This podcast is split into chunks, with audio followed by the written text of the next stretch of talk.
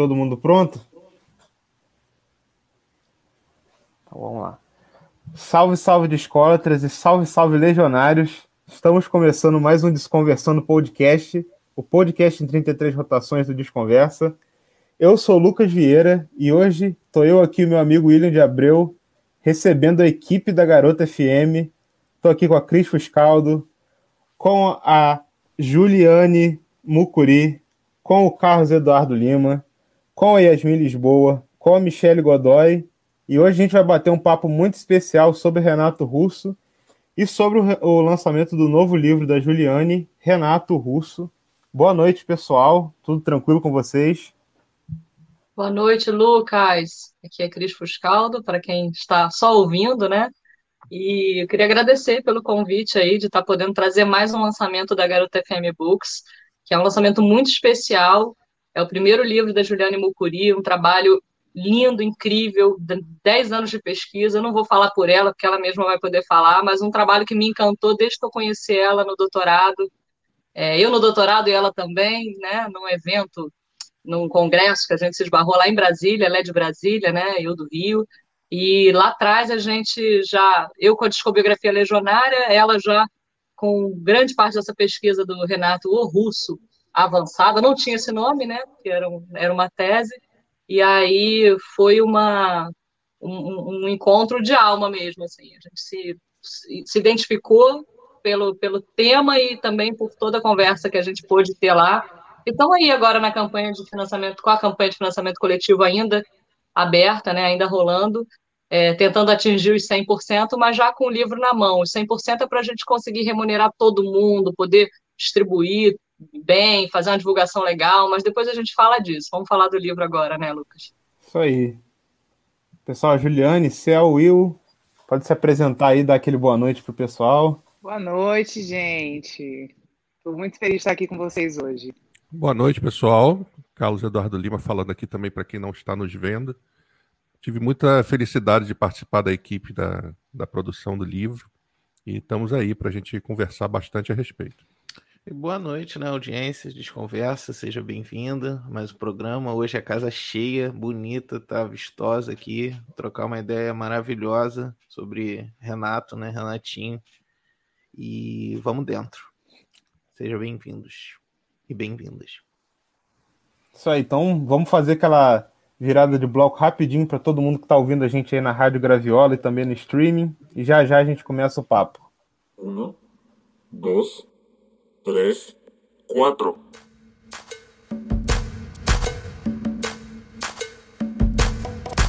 Desconversando podcast, podcast, podcast, podcast, podcast.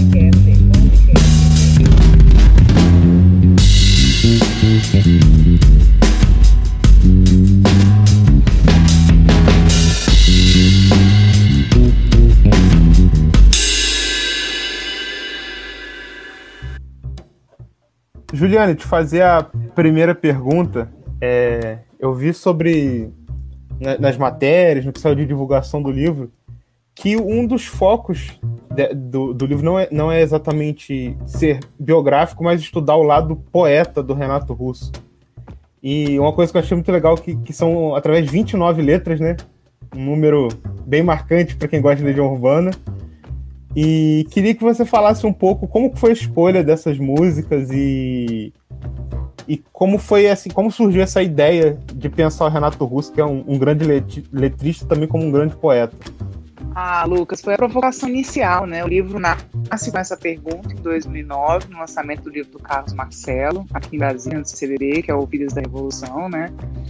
E, pô, chegar no 29, para quem conhece Legião Urbana é simples, né? Primeiro que é uma das canções mais emblemáticas do Renato, e aí a gente tem um livro lançado recentemente pela Companhia das Letras, que é o Diário da Internação dele, que são 29 dias, que é só por hoje e para sempre. Então é um número místico, envolvendo toda a mística do próprio Renato Russo. É muito importante a gente pensar essas questões, porque também conversam com a biografia dele. Então, Arthur da Pieve, Carlos Marcelo, a própria Cris Fustaldo foram referências biográficas, mas meu livro não é biográfico. Ele bebe da biografia, para a gente falar de poesia, falar desse legado poético das letras de canção do Renato. E aí eu peguei 29 letras de autoria exclusiva dele, que só ele assinou. Certo. E, e o livro ele parte da, do seu, do seu trabalho no doutorado, não é isso? É isso, uma sofrência danada. É, se não fosse a interferência da crise do céu, eu acho que esse livro não teria nascido tão bonito como foi, porque o, o céu tem o, o trabalho primordial de transformar um texto acadêmico. A gente conseguiu limar de cara 100 páginas da minha tese porque era muita teoria, era muita coisa que não tem tanto a ver com o Renato Russo em si, né? É, as pessoas podem acessar esses livros depois, se tiverem interesse, a gente manteve o foco no Renato Russo, né?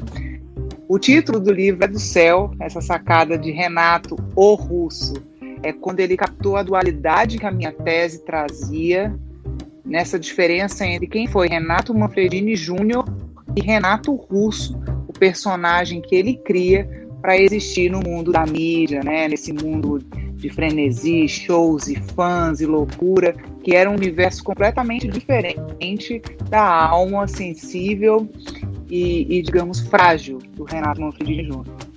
Certo. É, Céu, queria que você falasse um pouco sobre esse desafio né, de transformar uma, uma tese, um, que, é, que é, um, é um tipo de texto que bem diferente do que a gente lê num livro, do que a gente lê num livro de música, o que, que é mais desafiador? Como que é esse processo aí para transformar em um, em um livro? Olha, Lucas, vou te dizer com honestidade, eu estou passando por um processo, já passei por um processo parecido na contramão, porque eu fiz uma, fiz uma segunda graduação em História e fui fazer o mestrado. E na hora de fazer a dissertação de mestrado, eu fui com um texto jornalístico, que é o texto que eu tenho pela formação de jornalista. E aí a minha orientadora, na ocasião, falou: olha, você tem que falar mais, você tem que ser. É, dar mais espaço para leitura, ou seja, minha, meu texto objetivo não servia para academia, pelo menos não para aquele tipo de trabalho. Eu tive que fazer uma ginástica. E estou agora no doutorado também, nessa sofrência que a Júlia falou, eu estou passando por ela também nesse momento. E é, quando surgiu a ideia de eu participar do projeto, e eu vi o texto dela, eu reconheci o texto que a minha orientadora queria que eu fizesse há alguns anos. Então, é, eu me senti até um pouco vingado de poder converter um texto acadêmico para uma coisa um pouco mais jornalística, literária, para que os fãs da Legião fossem curtir sem aquela coisa de estamos lendo uma coisa muito difícil, né? Ao mesmo tempo que o texto da Júlia tem muitas referências riquíssimas, assim, que tinham que ser preservadas para o leitor ver coisas novas, né? Aliás, eu acho que essa é a grande sacada desse texto, eh, desse livro.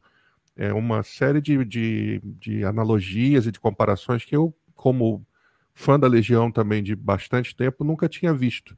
Então acho que isso é o grande barato. Mas não foi tão simples assim. Foi, foi uma coisa que a gente fica com muito muito medo de tirar algo, né? Não, não, não cortar o fluxo de ideias que ela teve quando estava escrevendo. Mas todo mundo trabalhou junto, foi super harmônico e fiquei muito contente com o resultado também.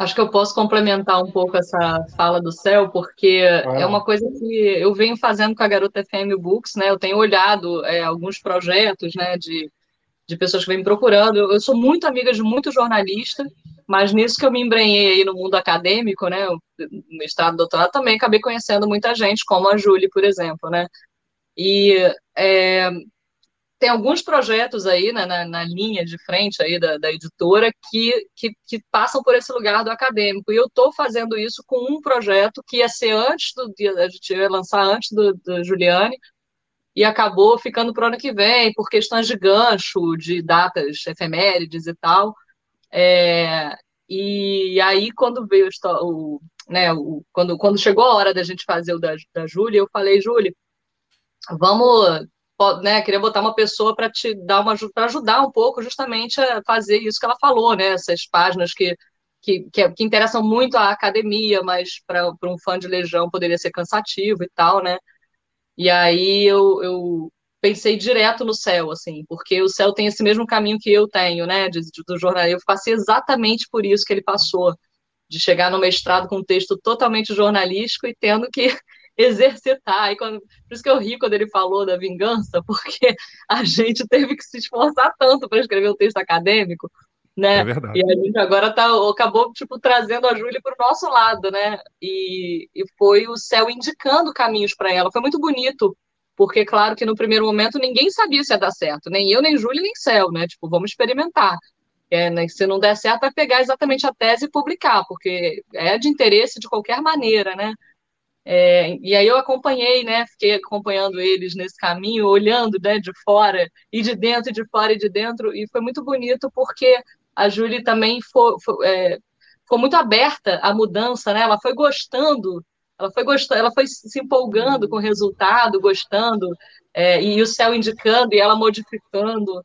E, bom, enfim, agora tem que ler para entender, né? Porque está muito bonito o resultado. Não estou falando só porque eu preciso e quero vender livro, mas estou falando porque eu quis fazer essa edição, porque está muito bonito mesmo. Eu agradeço muito aí ao Céu pela generosidade e a Júlia pela generosidade também de aceitar, né, esses conselhos, essas ideias de um fã de Legião, né? Porque o Céu é um fã de Legião tanto quanto eu, né?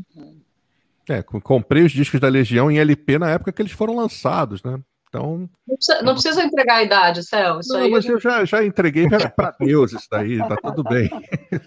mas é que é que é, essa, essa visão é importante também, né? Porque o tempo está passando muito rápido e isso meio que fica para trás, né? Então é, é legal a gente ter esse tipo de oportunidade, como quem ouviu Legião na época que eles estavam aí em atividade poder interagir com um trabalho acadêmico, né? Eu acho que isso é uma oportunidade, fiquei muito contente com isso.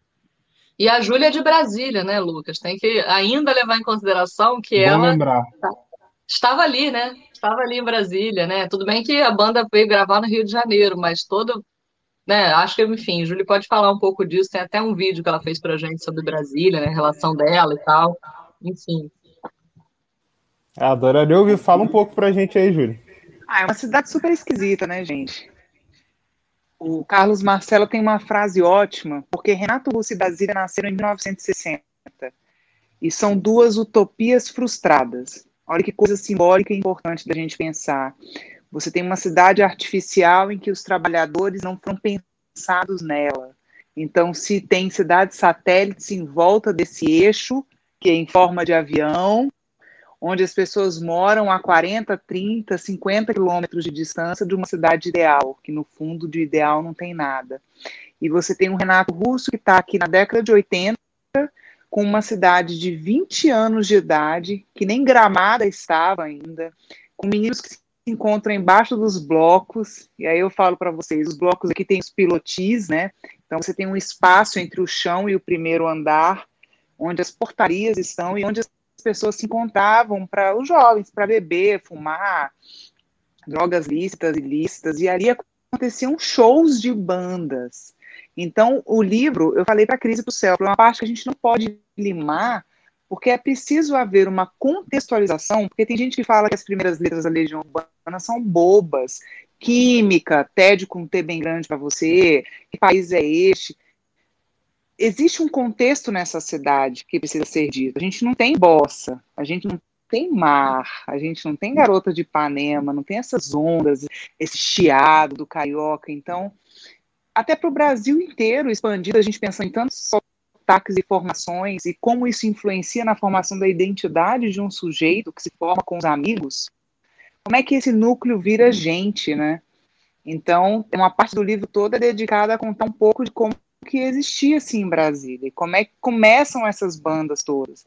Daí a gente tem Capital Inicial, Legião Urbana, Paralamas do Sucesso, que são amigos que a gente está tocando, porque aqui em Brasília é, o nosso contexto de punk burguês eram filhos de diplomata e filhos de funcionários públicos, que era a galera que estava vivendo nesse, nesse recorte do eixo, da, do avião, que eu falei para vocês. Então, tudo isso diz muito sobre a banda.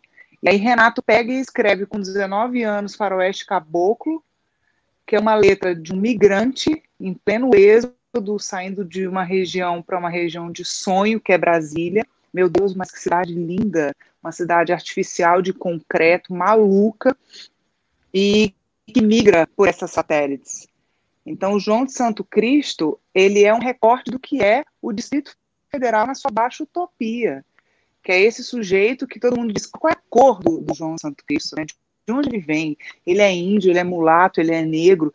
E Renato quis dizer tudo isso. Essa cidade está feita dessas combinações.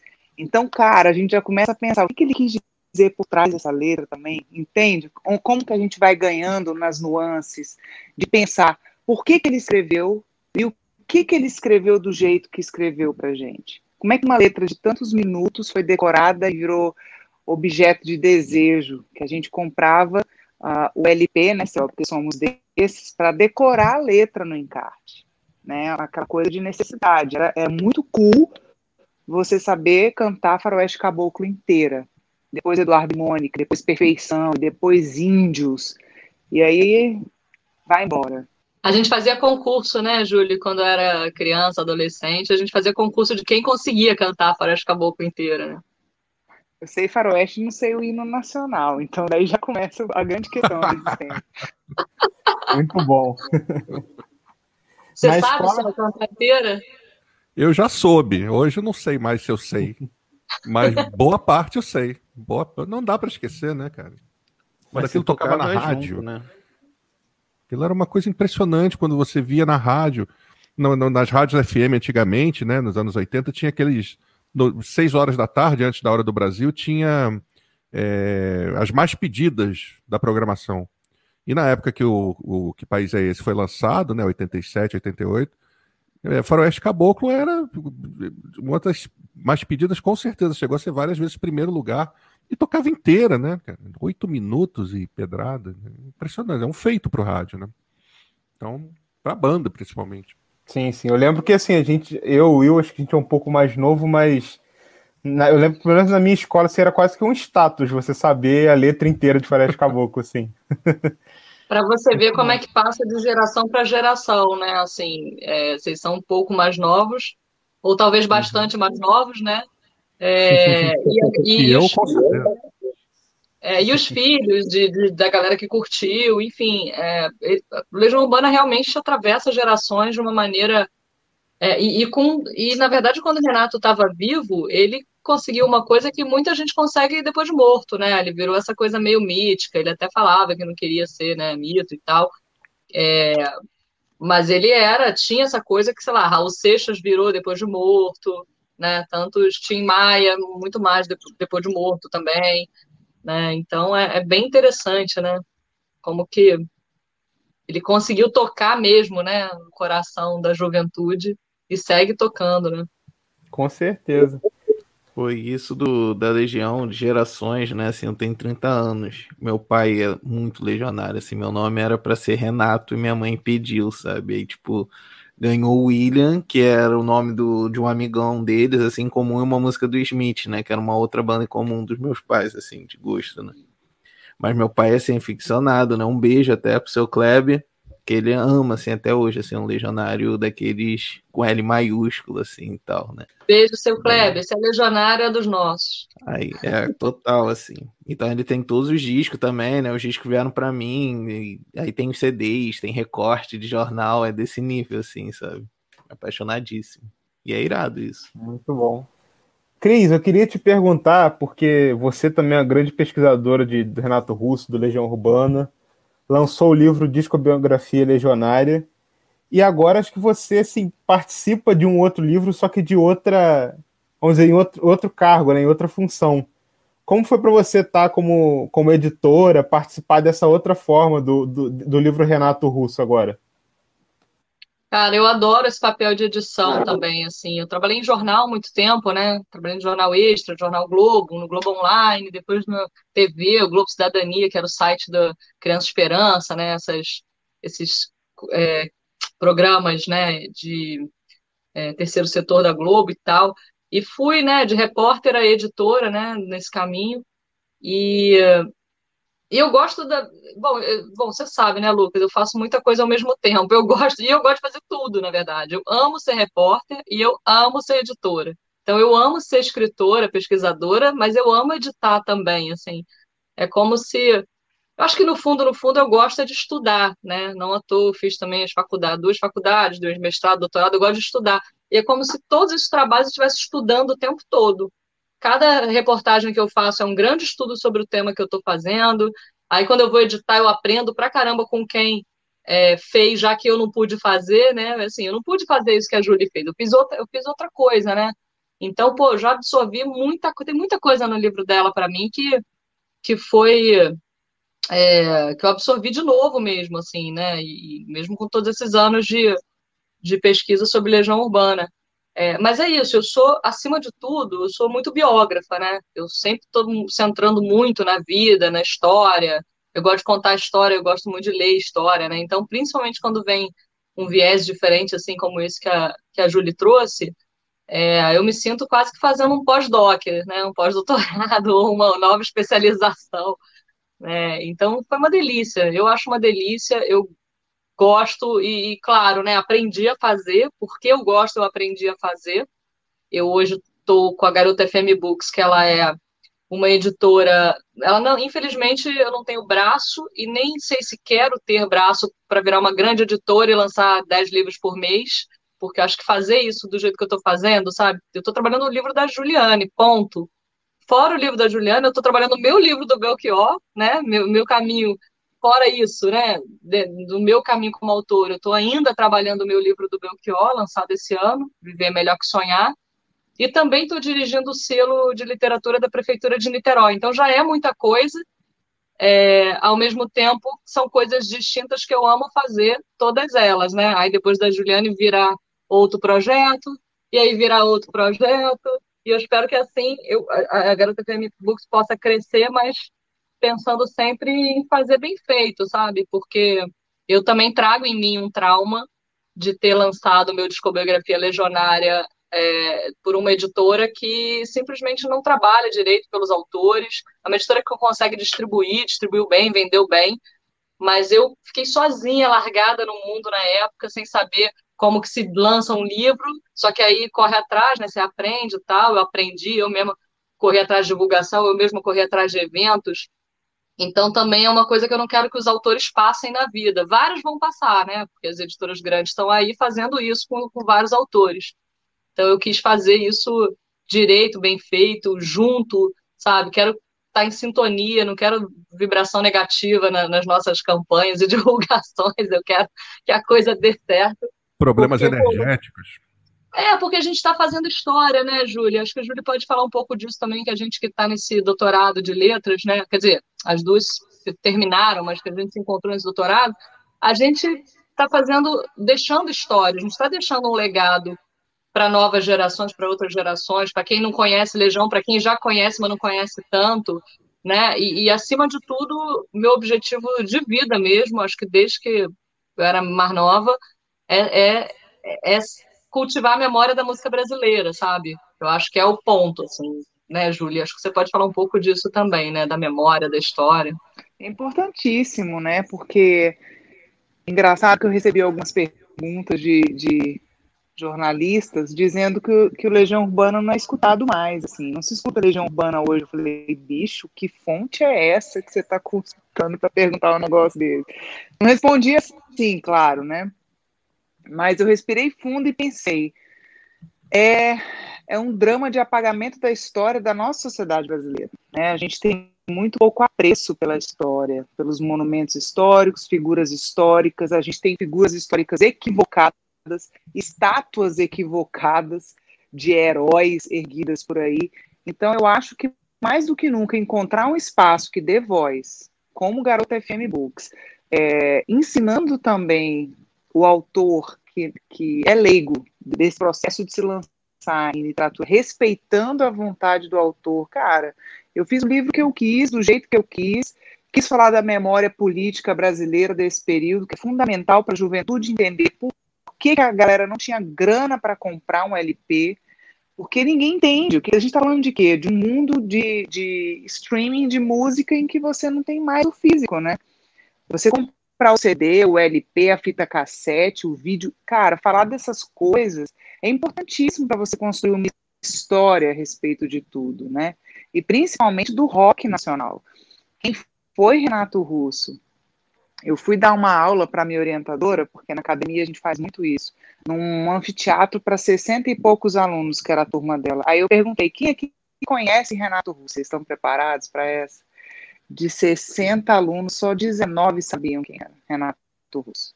Então, Nossa. assim, tudo bem que alguém fala que não se Complicado, hein? Urbana, mas um terço de uma turma afirmar que não sabe, que sabe, e o restante ficar silenciado, e eu levar esse conhecimento, esse dia eu ganhei a minha vida, né? Eu falei assim, gente, vocês precisam ouvir essas letras, porque elas ainda fazem sentido. A gente não está falando de uma coisa que faz sentido. É importante vocês entenderem o que foi que aconteceu nesse período histórico, principalmente o que foi a década de 80 do Brasil, pós-ditadura militar. Então, tudo isso está embutido num livro sobre Renato Russo, né? A gente pensa assim, tanta coisa para dizer, tanta coisa para construir. E você sabe, Lucas, eu complementando isso que, isso que a Júlia me fa- falou, é, e, e lembrei de uma outra coisa. A gente, assim, acho que ela só não fez exatamente o livro que ela quis, porque eu também não posso nunca fazer exatamente o livro que eu quero, porque existem os herdeiros, existem as pessoas que a gente tem que, às vezes, pedir autorizações que não são dadas, né? Nesse caso, nem caso pedimos porque é meio complicado, né? bem como da mais Renato Russo, né?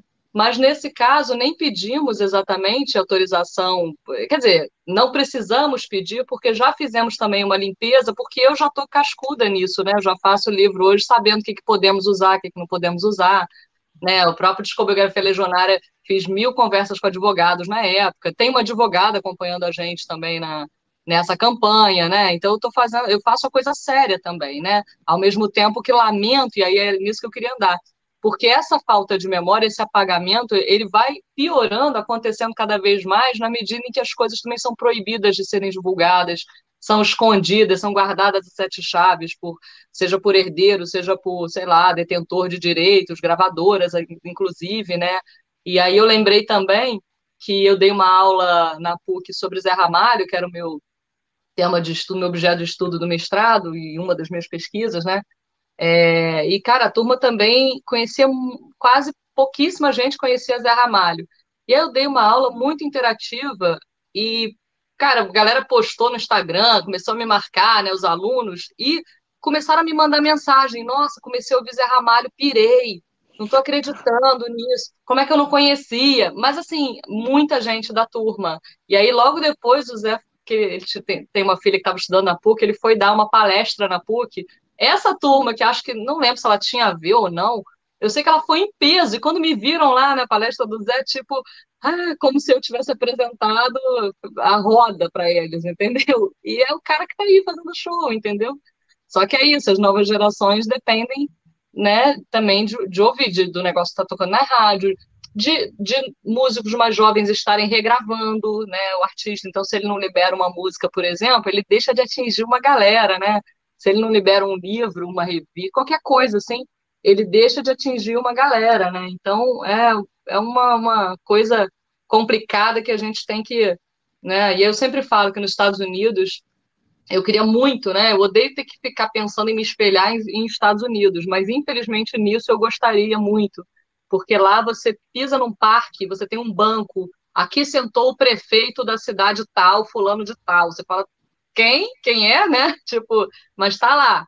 E Bob Dylan, eu fiz um lançamento numa livraria em Nova York, tinha um totem de Bob Dylan falando que tinha mais de 35 títulos de Bob Dylan naquela livraria apenas. Ou seja, mais de 35 títulos significa que é muito, muita sonho, história para né? contar, entendeu? É o sonho. A gente tinha que ter isso aqui também, né?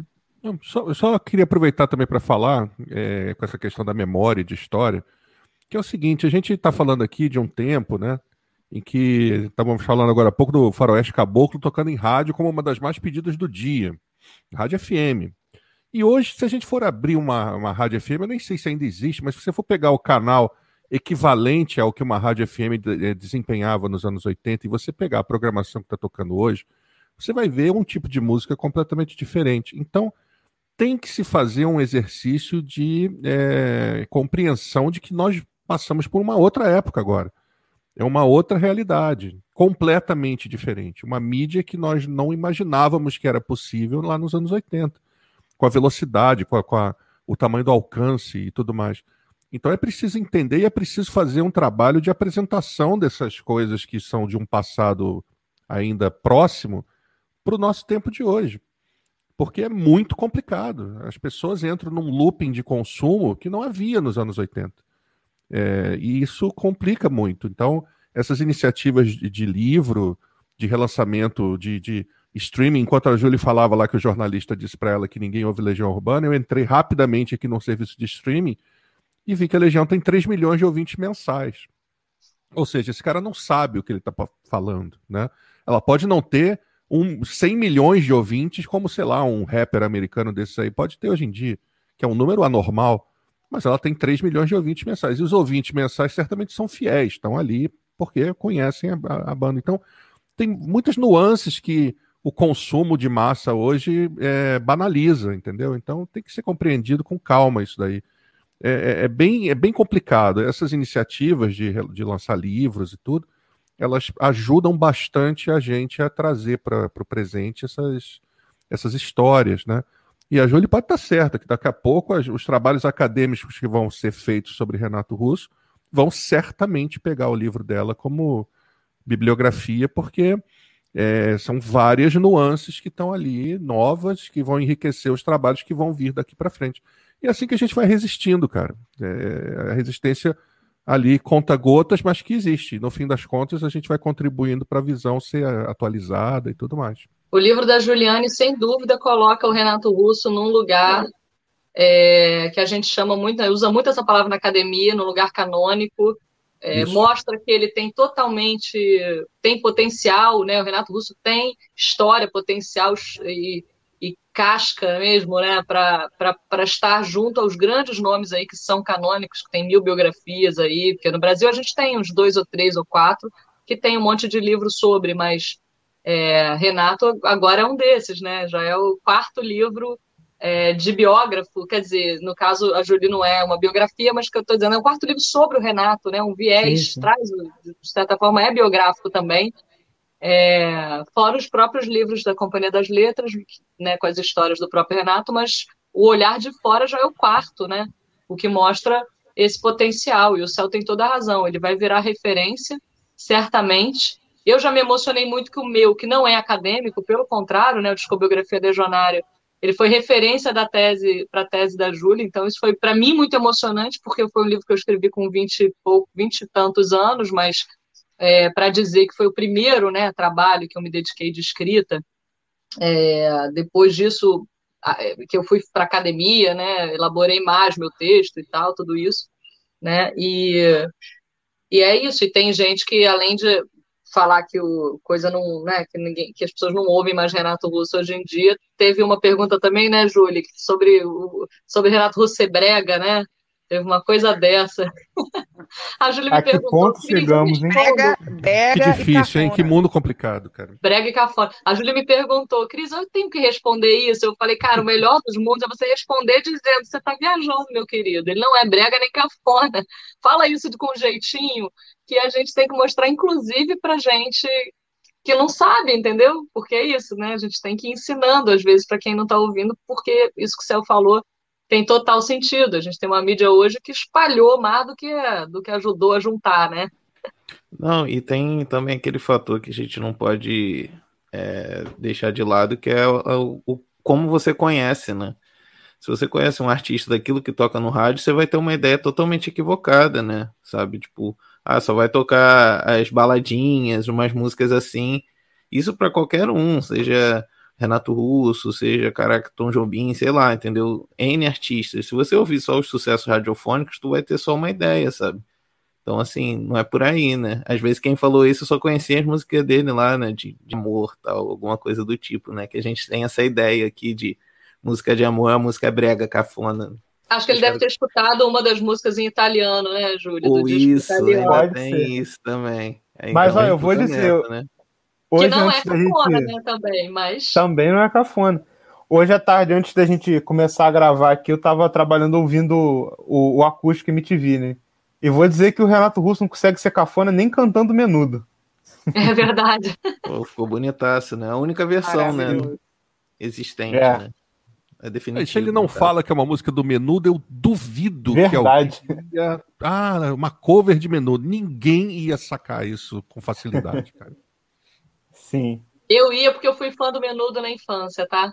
Eu não quis ventilar, eu não quis contar isso sem que você me desse autorização. Você já está falando, então eu já, enfim. eu não calo. tenho vergonha do meu passado, gente. Memória é isso mesmo. Isso aí, muito bom. É... Tem uma coisa que a gente gosta muito de fazer, a gente até fez, a Cris estava presente na quando a gente fez a live sobre o lançamento do, do livro do Leandro Souto Maior, que também saiu pela Garota FM. Tem uma pergunta que, que a gente gosta de fazer nas entrevistas e tal, que é sempre, ao invés de perguntar qual álbum favorito, é perguntar sobre um álbum superestimado. Eu queria aproveitar a data que 2021, além de estar completando 25 anos que o Renato Russo morreu, também completa 25 anos do lançamento do A Tempestade, né? E aí eu queria saber de vocês um pouquinho da relação de vocês com esse disco. Cara, sabe por que, que Tempestade não foi o sucesso dos outros? Porque ele é um, um eu chamo de, de arquitetônica da despedida. É um disco extremamente doloroso e triste. Assim. Você não. Um sujeito minimamente sensível, com o mínimo de experienciação de vida, de relações humanas quebrantadas, de amores, é, desilusões amorosas, e eu diria desilusões com os sujeitos com quem se convive, né, familiares amigos, com a própria existência, as suas frustrações de, de, de, de você enquanto indivíduo, que você gostaria de ter sido e não foi, ou que a vida não oportunizou que você fosse, quem escuta Tempestade sai derrubado, né? E ele é intencionalmente um disco assim. E aí, quando você pega outra estação, que era para ter sido um compêndio só, você entende várias coisas. E ainda assim o Renato vetou canções, porque ele fala assim, cara, isso é pesado demais, a gente não pode falar de suicídio, a gente não pode falar de meninas e meninos se cortando no banheiro. E engraçado que são temas tão vivos hoje, né? A, a, hoje mais do que nunca o sujeito se sente sozinho e abandonado, né? Que é um teórico que eu uso muito é o Christopher Lash, que ele fala quando dali da década de 80 para cá a gente começou a olhar para o próprio umbigo e só para ele, a gente esqueceu do outro. E quando isso acontece, uma mágica muito ruim rola na sociedade, né? Você vai ficando cada vez mais isolado, e aí a gente compreende um pouco, já um pouco da vanguarda e da visão do Renato sobre é, as redes sociais. Essa ilusão que você tem muita gente, no fundo você não tem nada nem ninguém, né? E ele já sabia, já cantava isso. Então é um álbum dificílimo, eu acho assim que você cantar protesto político, social, da juventude, e depois você entrar no clima mais romântico, porque é um efeito de onda que a Legião Urbana acaba tendo, né? Você tem o jovem nos três primeiros álbuns, depois os álbuns do meio, que a gente está falando das quatro estações e cinco, e música para acampamentos são álbuns assim de conciliação com a existência. Vamos lá, o sol vai nascer, tá tudo bonito. Acredita. Quem acredita sempre alcança. Só o amor conhece o que é verdade. Cara, você tá positivão na vida e depois você entra numa derrocada sem fim, que é quando você tem o descobrimento do Brasil, tempestade e uma outra situação. Então, assim, o que, que vai acontecendo com o sujeito que acompanha a Legião Urbana, como seu pai deve saber muito bem, William? Você acompanha como se fosse a vida de um, de um sujeito no início, meio e fim, sabe? No início, você é um adolescente felizão e revoltado, gritando isso a plenos pulmões, para quem quiser ouvir ou não, porque não te interessa muito. Depois você fala um pouco das relações humanas com esperança, e depois você meio que desiste um pouco, mas não de todo, sabe? Então é como se a gente estivesse falando de um, um ciclo completo, as quatro estações de uma vida. Eu coloco isso no livro também.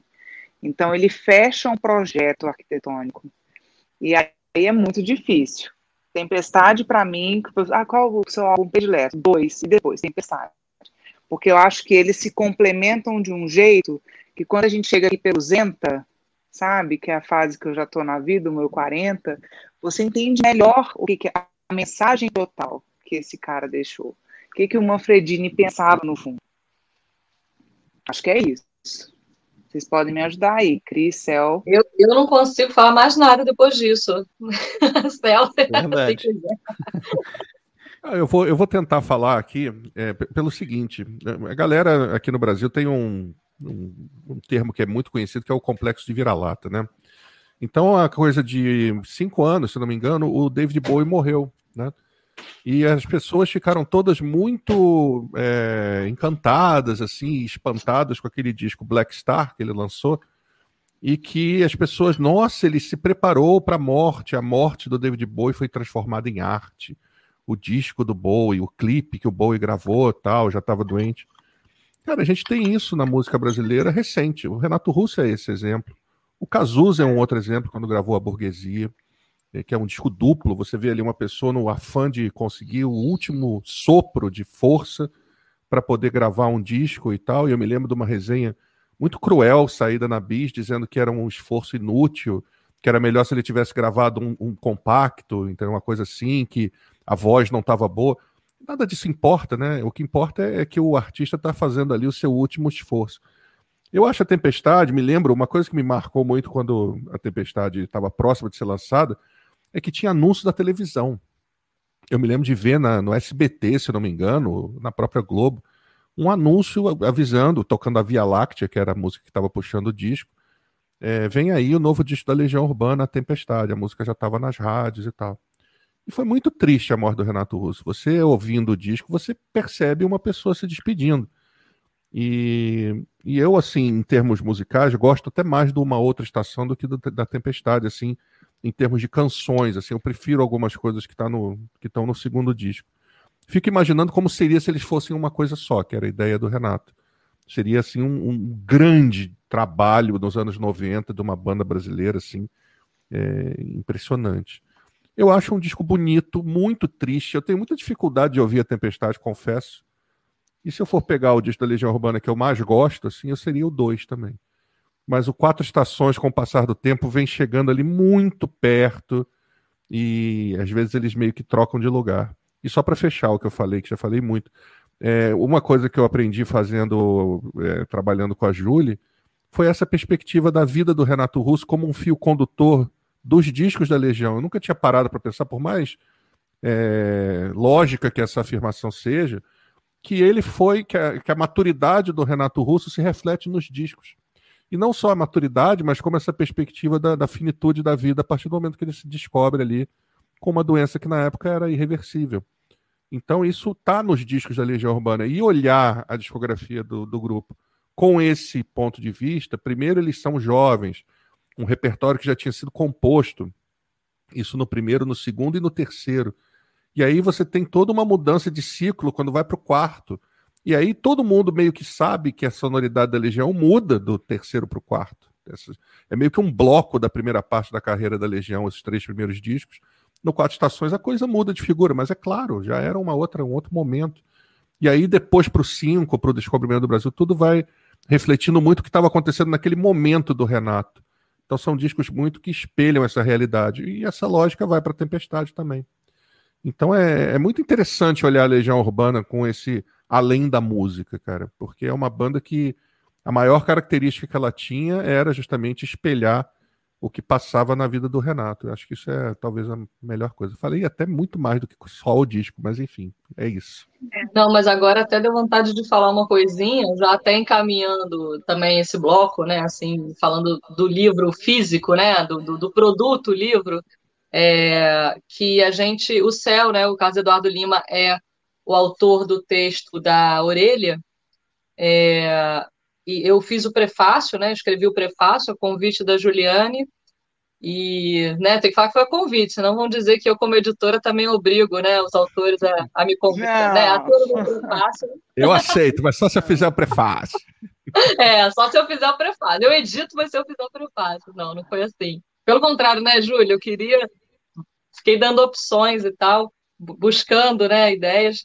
É, mas no, na contracapa do, do livro, além do, daquela sinopsezinha, né, que sempre tem, é, como a gente teve matérias jornalísticas de gente que leu, que teve a, a possibilidade de ler e entrevistar a Júlia antes do, do, livro, durante, antes, quando a campanha de financiamento coletivo começou, é, eu trouxe três, é, sugeri, né, e, e, todo mundo gostou da ideia de três falas aqui de jornalistas, uma do Júlio Maria, do Estado de São Paulo, uma do Luiz Felipe Carneiro, do canal Alta Fidelidade, que é um legionário de carteirinha, né, e o, o, terceiro do Ricardo Scott, editor do Pop Fantasma, jornalista que também viveu e vive intensamente até hoje, os anos 80. E eu queria ler o trechinho do Scott, é curtinho, mas que, que, que reforça isso aí que o Céu falou. Ele diz assim: Renato, o russo, leva novas descobertas aos fãs da Legião Urbana. A principal dos pontos. Renato Russo não era apenas um nome artístico, como Ringo Starr, né, que é o nome de Richard Starkey Jr. Era um personagem com personalidade, modo de se vestir, pensar e estilo de vida próprios, e que encobria e encorajava o time do Renato Manfredini Jr. Mais uma descoberta, dois pontos. Renato, assim como David Bowie, fez do fim da vida uma obra de arte. Ah, olha Ou aí. seja, Olha aí. só, só reforça essa. Só reforça que a Julie conseguiu colocar realmente no livro algo que pessoas como nós, fãs de Legião, entendemos, e os que não são ou não eram, que lerem, vão ficar com certeza fãs de Legião, de Renato Russo. E é isso.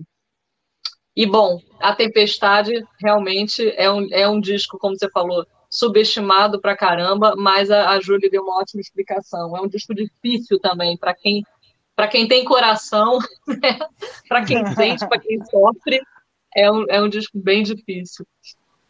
Sim, Até certeza. só um comentáriozinho breve também, assim, é só também tem esse lance de, dessa identificação, né, cara? Realmente, assim, para muita gente foi quase um parente que morreu ali, né, cara? Tipo, uma coisa assim, eu lembro do dia, sabe? qual é? Tipo, reportagem especial, na verdade, do dia eu não lembro, eu lembro a reportagem especial do Jornal Fantástico, Nacional, assim.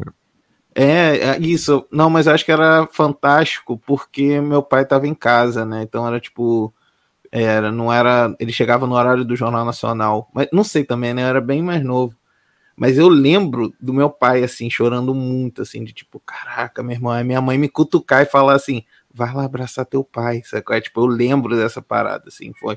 Então, tipo, eu, eu imagino que pra galera, assim, até eu mesmo, assim, né?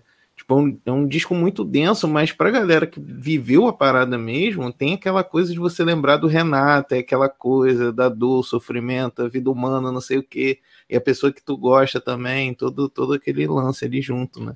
Eu acho que cria uma coisa assim também, né? Porque tu vê que a maioria dos legionários chega até o descobrimento, né? Aí, meu disco favorito, aí para, assim, sabe? Não consegue nem chegar, assim, ouve, não, fala, pô, é um disco bonito, tem umas paradas ali, mas não consegue mesmo, sabe? Acho que tem muito a ver isso com o sentimento mesmo, né, cara? É que é complicado, né? Além de ser um discão lindo, eu gosto bastante, assim. Mas é. Você tem que estar ali preparado, coração blindado, mente boa, essas coisas todas, senão tu é sugado.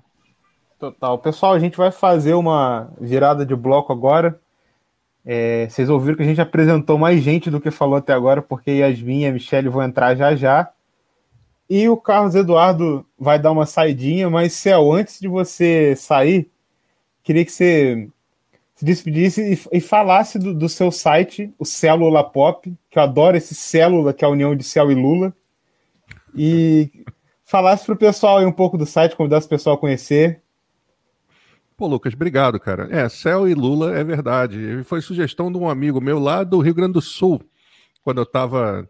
Pô, vou montar um site finalmente, né? Depois de colaborar com um monte de lugares. Aí o cara, pô, por que não coloca célula pop? Aí explicou o que, que era. Eu falei, cara, foi uma das primeiras sugestões e já entrou. É, pois é, é o www.celulapop.com.br, é é o site que eu edito também, que é sobre cultura pop. Como o nome já diz, é um site que tem uma preocupação em ter uma postura política, mas a ponto de não interferir com aquilo que é dito, né? Só um ponto de vista que é, é levado pelo site, que eu acho importante você fazer uma análise do que está sendo feito hoje é, com, esse, com esse viés, né? E então eu, eu, eu levo essa experiência de doutorando de história junto com de jornalista, tento fazer um Frankenstein ali para todo mundo é, ler e se informar, procuro trazer umas pautas bacanas e está lá disponível para quem quiser acessar, celulapop.com.br. Queria agradecer a todos aqui pela oportunidade, ao Lucas, ao William, a Júlia, meu amor, Cris, meu amor 2, e é, dizer que comprem e participem da campanha, as meninas vão explicar agora, é, do Renato Russo, que é um belíssimo livro, é, assim, não é porque eu faço parte da galera que, que teve acesso a ele antes, mas é porque, repito, é o ineditismo de algumas visões que estão ali, que isso faz muita diferença, principalmente num, num tema que as pessoas acham que já sabem tudo, né? Então acho que é um, uma chance de ver é, novas, novos olhares aí sobre o Renato, sobre a Legião e tudo mais. Boa noite, bom dia, boa tarde para todos. Beijo, Céu. Obrigada. Beijo, Cris. Beijo, Julinho. Galera, valeu, é Beijo. isso. Um abraço, Céu. Muito obrigado. E a casa é sua, volte sempre. Vamos marcar e a gente bater um papo sobre Black Hill em algum momento. Bora aí, vamos Pô, lá, com é nóis. certeza. Galera, agora chegando nesse novo bloco aqui, a gente está recebendo a Michelle Godoy, que é da equipe da Garota FM também, e a Yasmin Lisboa, que também está da equipe da Garota FM, mas já é de casa, já participou aqui de outros programas, é dos nossos queridos parceiros do Janelas Sonoras. Então, pessoal, boa noite. Que oi de vocês. Salve, salve de escolatras! Um prazer estar aqui mais uma vez com vocês, falando sobre esse projeto maravilhoso que eu estou participando, enfim, com as meninas, com a Cris, com a Juliane e com a Michelle. Então, enfim, uma honra conversar com vocês essa noite. E é isso, vamos nessa. Boa noite, gente. Minha primeira vez, minha primeira experiência com podcast, minha primeira vergonha com garota. E é uma estar aqui com vocês. Muito bom, muito bom. Bem-vindas. É, vamos falar agora um pouco então do, do livro, do financiamento. É, conta pra gente aí como é que tem sido a campanha. Já, já é um sucesso, né? O livro já, já, tá na, já tá rolando. Olha, eu vou, eu vou entrar nessa antes, né, da- antes das meninas continuarem, que eu queria agradecer muito a Yasmin, a Michele por todo o apoio e parceria e companheirismo, né, que está rolando assim nesse trabalho. É, eu, essa é a minha quarta campanha de financiamento coletivo, né? E a primeira delas foi meu próprio livro, Discobiografia Mutante, que eu lancei em 2018, e foi o lançamento da Garota FM Books ali também, né, naquele momento. E aquela primeira campanha foi de muito aprendizado, né? Quebrando cabeça, errando, acertando e tal, muito sozinha, quer dizer, sozinha, mas com uma equipe fazendo livro, mas tocando a campanha muito, muito sozinha, sem as assistências, né? Depois empacotando sozinha, pedindo ajuda a amigo para vir empacotar livro, porque imagina, empacotar 500 livros, né? Ir para o correio com 500 livros na, na mala do carro, enfim.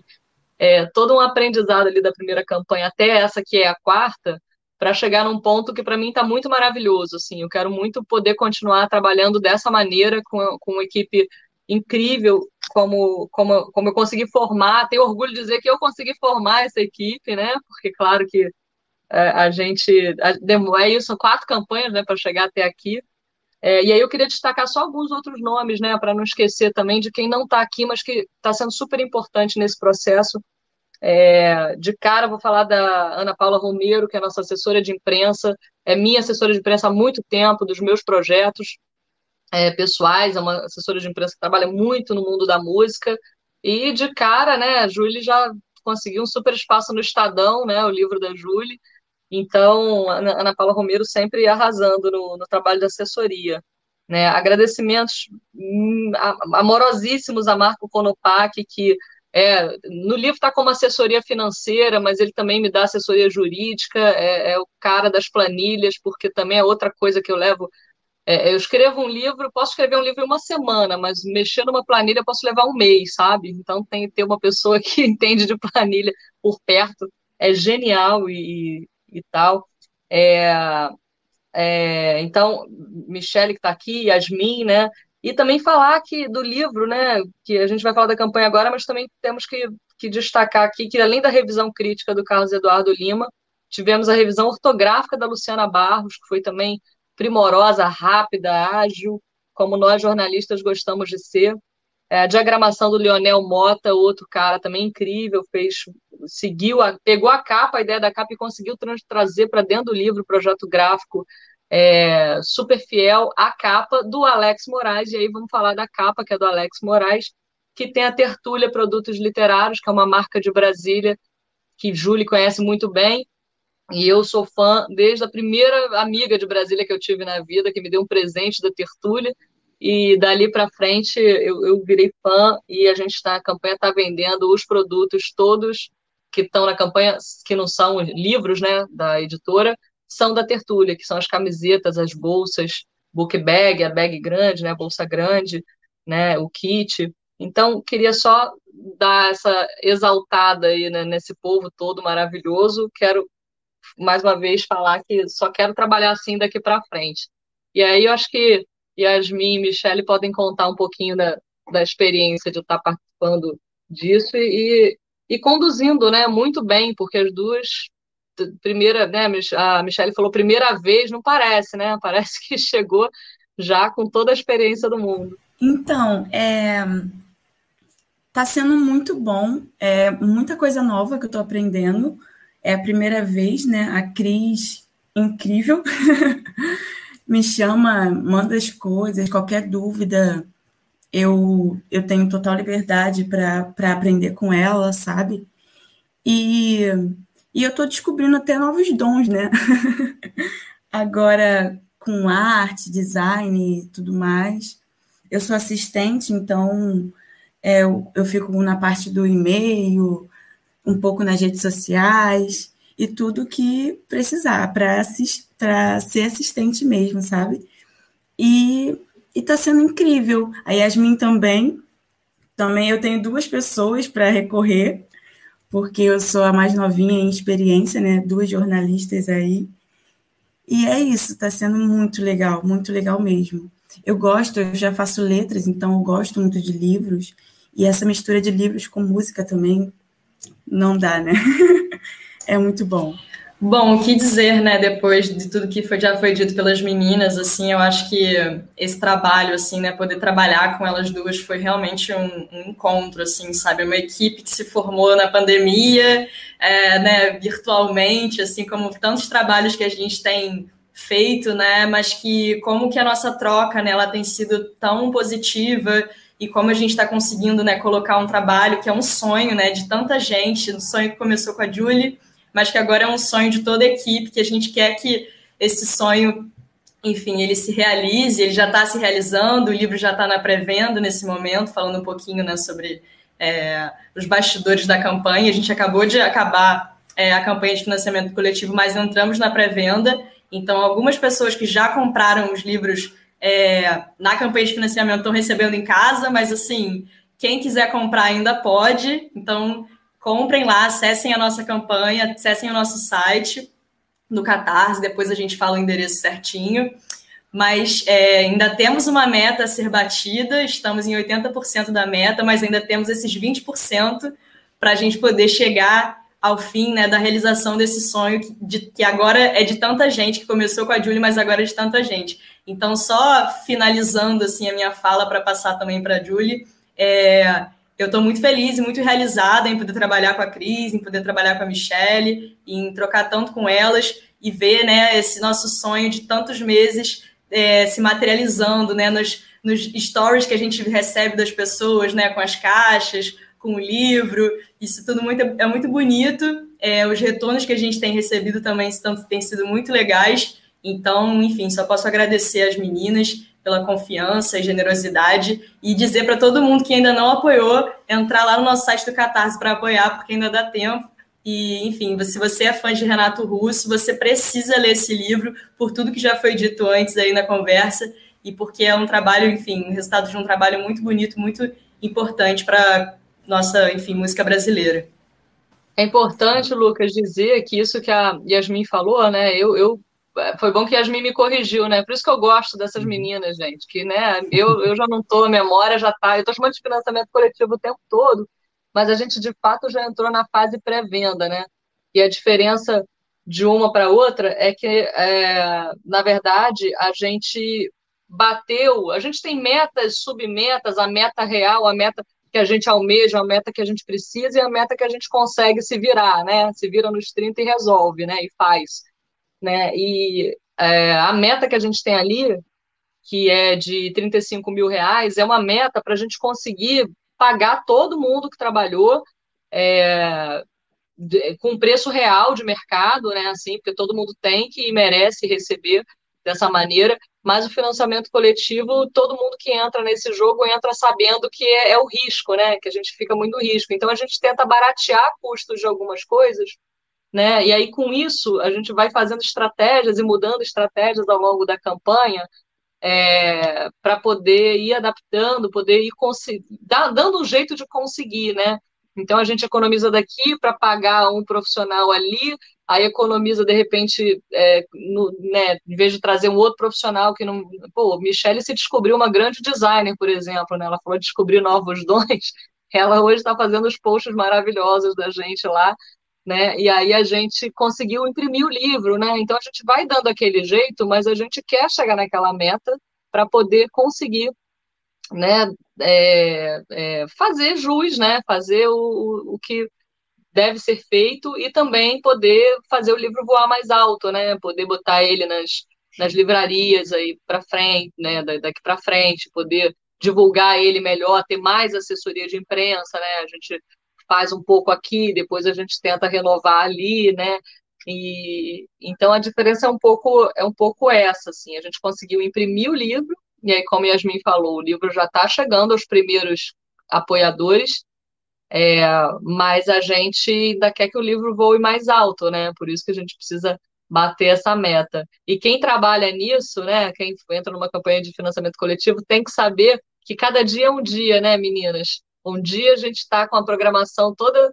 traçada da semana, de repente a gente fala, cara, a gente tem que mudar a estratégia, porque tem dois dias que não vendeu nada. Aí a gente pensa uma coisinha assim, aí blum, vende, vende, vende, vende, né? E, e é, o financiamento coletivo é isso, tem que ter coração, tem que ter é, paciência, amor pelo que está fazendo, né? E o mais legal é isso, é saber que todo mundo ama muito o que está fazendo, né? E, e, acima de tudo, Juliane Mucuri entrou na onda com a gente, né? Entrou desde o início. Falei para ela o tempo todo, Júlia, é uma coisa de risco, não, vambora, confio, confio. Quando ela fala confio em você, eu fico, sabe, coraçõezinhos assim, né, em volta, porque realmente é um jogo de confiança aqui muito grande, né, que temos umas nas outras. Maravilha, gente.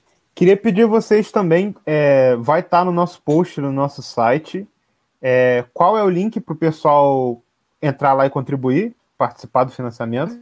www. Vamos aproveitar que é a hora da venda, né? .catarse.me barra Renato o Russo. Perfeito, perfeito. Para acompanhar Oi. também sobre o lançamento, as, que, as questões do livro, em, em, quais redes que a gente encontra vocês? A gente está no Instagram e no Facebook, né, como Garota FM, é, uhum.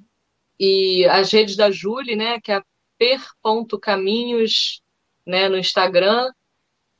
E o site também, é, o site garotafm.com.br tem a página do livro né, dentro do site, que é uma página onde está o release, onde está o resumo, a capinha do livro, é, algumas curiosidades e também aonde está sendo vendido, por enquanto só no Catarse, né, nesse endereço que a Júlia falou.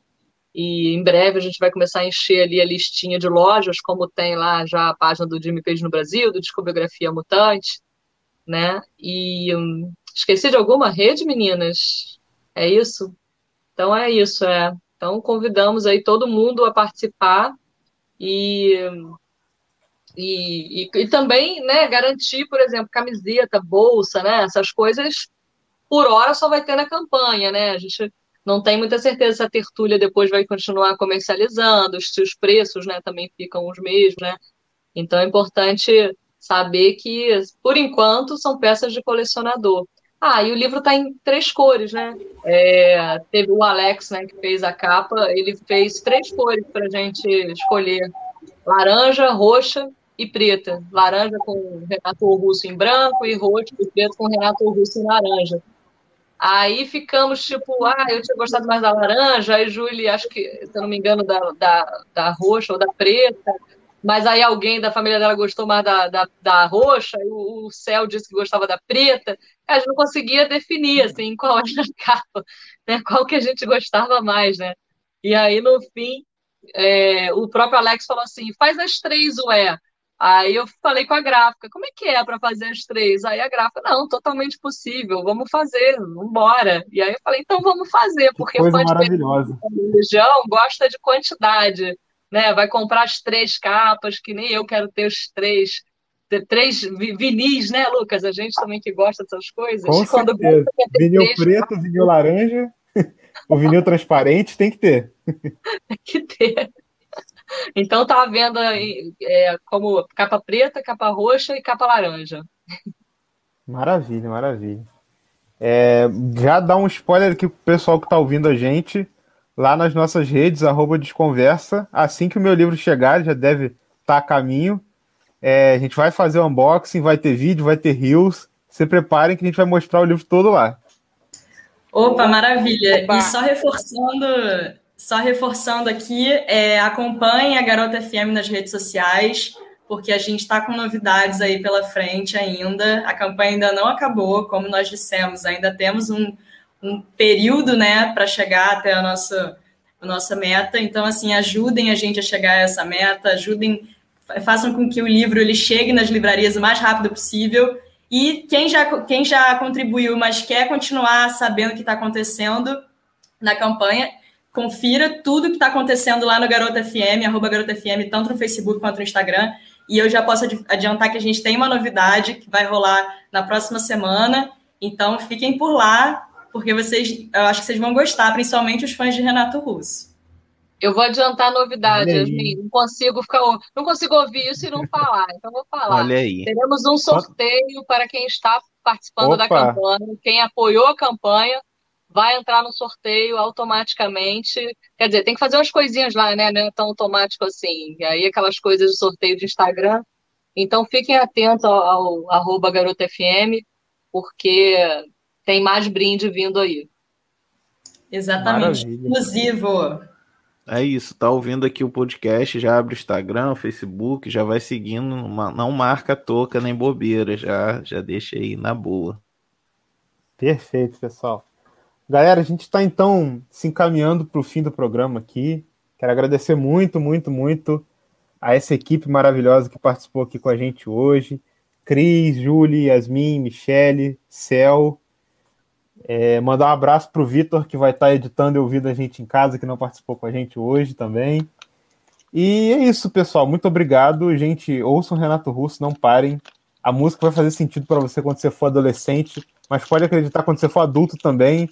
E eu tô esperando para ver, porque provavelmente quando eu for idoso também.